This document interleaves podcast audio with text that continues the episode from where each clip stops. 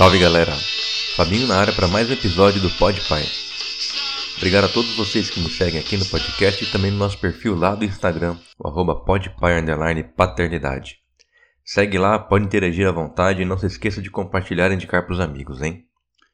Hoje eu quero falar sobre algo que pode ser bem engraçado às vezes, mas que requer muito jogo de cintura. Aquelas perguntas que tiram a gente do eixo e nos deixam sem reação. Fala a verdade, quem de nós nunca caiu numa situação como essa? E elas não precisam vir nem dos nossos filhos, pode ser qualquer criança. Basta que te olhe pense que você sabe de tudo e manda aquela perguntinha digna de deixar qualquer um sem palavras. Eu separei alguma dessas perguntas aqui como exemplo. Para quem já tem filho depois dos 3 anos, vai acabar se identificando. Quem ainda não tem, anota porque uma hora ou outra vão te perguntar. Pai, por que eu sou dessa cor e meu amigo é de outra? Como eu fui parar na barriga da minha mãe? O que é dinheiro? Para onde a gente vai depois que morre? Por que as pessoas dormem na rua? Grande parte das vezes ficamos meio envergonhados de responder. Pode ser até algo engraçado, mas muitas vezes vem cada coisa pesada, não é mesmo?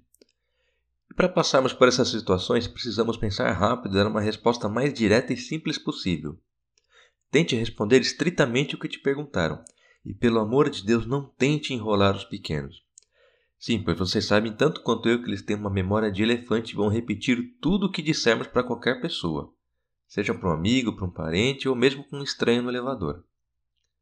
Como tem gente aqui que me acompanha e ainda não tem filhos, eu vou dar alguns exemplos dessas perguntas que foram protagonizados pela minha filha mais velha, Ludmila, que vai completar 7 anos, mas que na época desses casos ela tinha entre 3 e 4.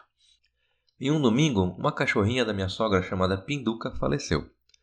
E a Lud conhecia, brincava com ela, gostava bastante da cachorrinha. E aqui em casa sempre contamos para as crianças quando há alguma perda de um bichinho ou de um ente querido. Na segunda-feira, fui levar a Lud para a escola e contei que a Pinduca tinha morrido. Não íamos mais vê-la, que ela tinha virado uma estrelinha e ido morar com o Papai do Céu. Ela questionou por que os bichinhos e as pessoas morriam.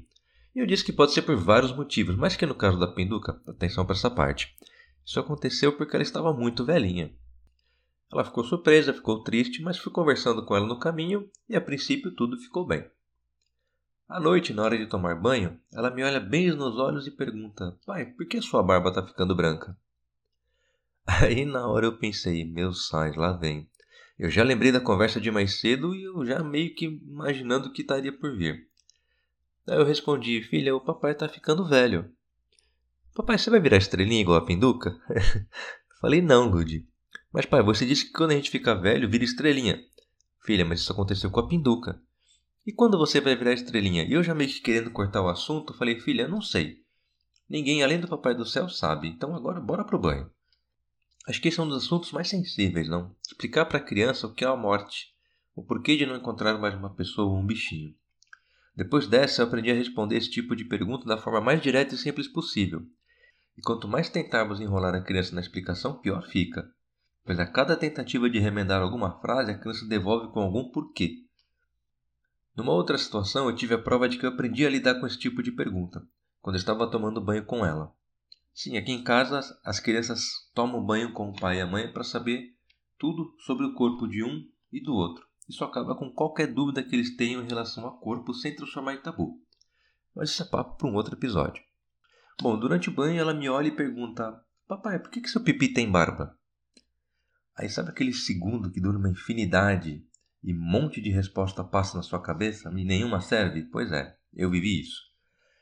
Na hora, a única resposta sensata que me veio à cabeça foi: Filha, porque menino quando cresce tem barba no pipi. Aí depois de um silêncio quase sepulcral, assim, por uns dois segundos, ela manda: Tá bom, entendi. Olha, eu confesso que eu respirei aliviado, viu? Mas veja que uma resposta simples e direta resolve a situação muito bem. Mas cuidado, a resposta precisa fazer sentido. Respondendo automático ou qualquer coisa vai fazer com que a criança perca a vontade de perguntar as coisas para você e vai recorrer a outras fontes, como os amiguinhos ou outros parentes. E claro, o que queremos é que nossos filhos confiem na gente.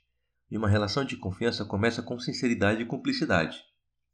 Assim, se puder, conte essas histórias engraçadas várias vezes ou escreva em algum lugar para guardar com carinho. Quando a saudade da época de criança deles bater, Corre lá e dá uma lida para trazer essas memórias lindas e divertidas de volta. É isso, pessoal. grande abraço e até a próxima.